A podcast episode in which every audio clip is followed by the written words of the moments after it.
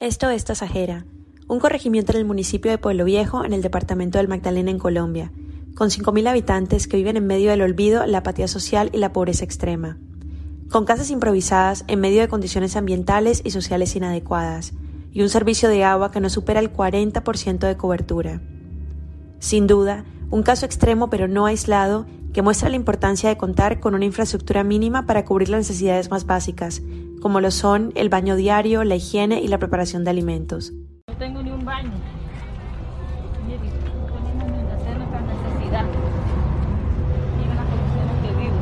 Hacemos nuestra necesidad, aquí mismo que botar en un pote porque allá que a las niñas que vayan para el monte a acompañarlas, a que alguien me haga un daño, me haga algo a las niñas.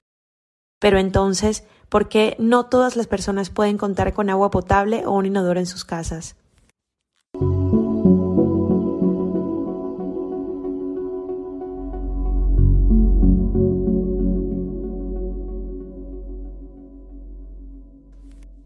América Latina es una región comúnmente conocida por su gran diversidad cultural y geográfica.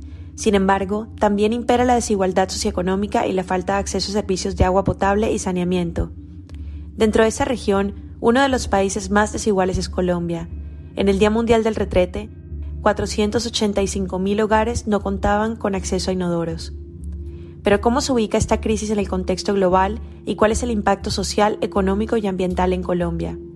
El sector del saneamiento en Colombia, como en toda América Latina, es un sector que todavía tiene mucho por mejorar. Eh, los niveles de acceso a saneamiento son eh, limitados, sobre todo en las, áreas, rurales. El JMP, que es el Joint Monitoring Program, que es un programa de Naciones Unidas que hace como el seguimiento de cuáles son los niveles de acceso en los diferentes eh, países, pues nos da unos valores que son preocupantes. Por ejemplo, en las zonas urbanas tenemos un acceso a saneamiento seguro, que se refiere a aquel que, en el cual sus aguas residuales son tratadas, llega apenas al 16% de la población. Eso significa que solo el 16% de la población tiene acceso a unos servicios donde las aguas residuales son tratadas. En el 2010, la Asamblea General de las Naciones Unidas reconoció el acceso al agua potable y saneamiento básico como un derecho humano. A pesar de esto, el Banco Mundial calcula que 3.6 millones de personas no pueden acceder a servicios de agua potable o de saneamiento en todo el mundo. Millones de personas optan por la defecación al aire libre, la cual es responsable de contaminar reservas de agua, enfermar a su población y poner a la niñez y a las mujeres, especialmente en áreas rurales, a un mayor riesgo de abusos. De acuerdo a un estudio en el 2019, Enfermedades asociadas a la falta de servicio de salubridad causan más de 800.000 muertes y muchas más enfermedades cada año. Un tercio de estas en niños menores a 5 años. Many children still die every year from preventable diseases um, because they have too much exposure to other people's poop, basically.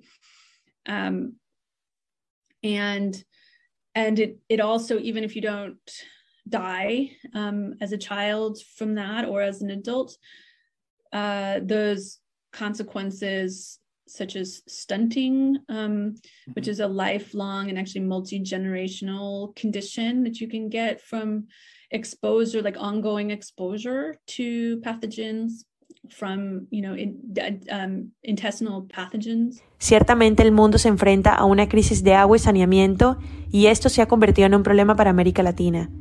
Se estima que al menos 18.5 millones de personas en América Latina y el Caribe continúan practicando la defecación al aire libre. El impacto no solo es ambiental, sino económico.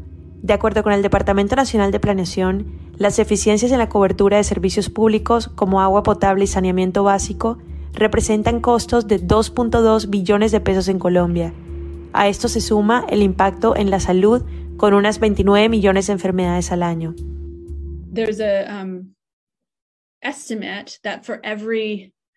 Dollar invested in uh, universal sanitation, a country could make back, I think it's seven, right? Like, so seven dollars. So it's, you know, the returns on investment for this are amazing but still the investment is difficult you know you it, it's not it's not just it's not just you can say do it and then it's done it's you know there's a lot of challenges Una de las causas de que no existan sistemas de saneamiento, agua potable y baños para poblaciones rurales en Colombia es la corrupción. En Colombia existen innumerables obras de saneamiento y proyectos de agua que no se han terminado por incidentes de corrupción y cuyo costo se calculó para el año 2018 de 150 mil millones. En el caso de Tasajera, este corregimiento con 5.000 habitantes tiene una larga historia de corrupción y su municipio cuenta con una infraestructura a la cual su propio gobernador se refiere como siniestrada, inconclusa e inoperante.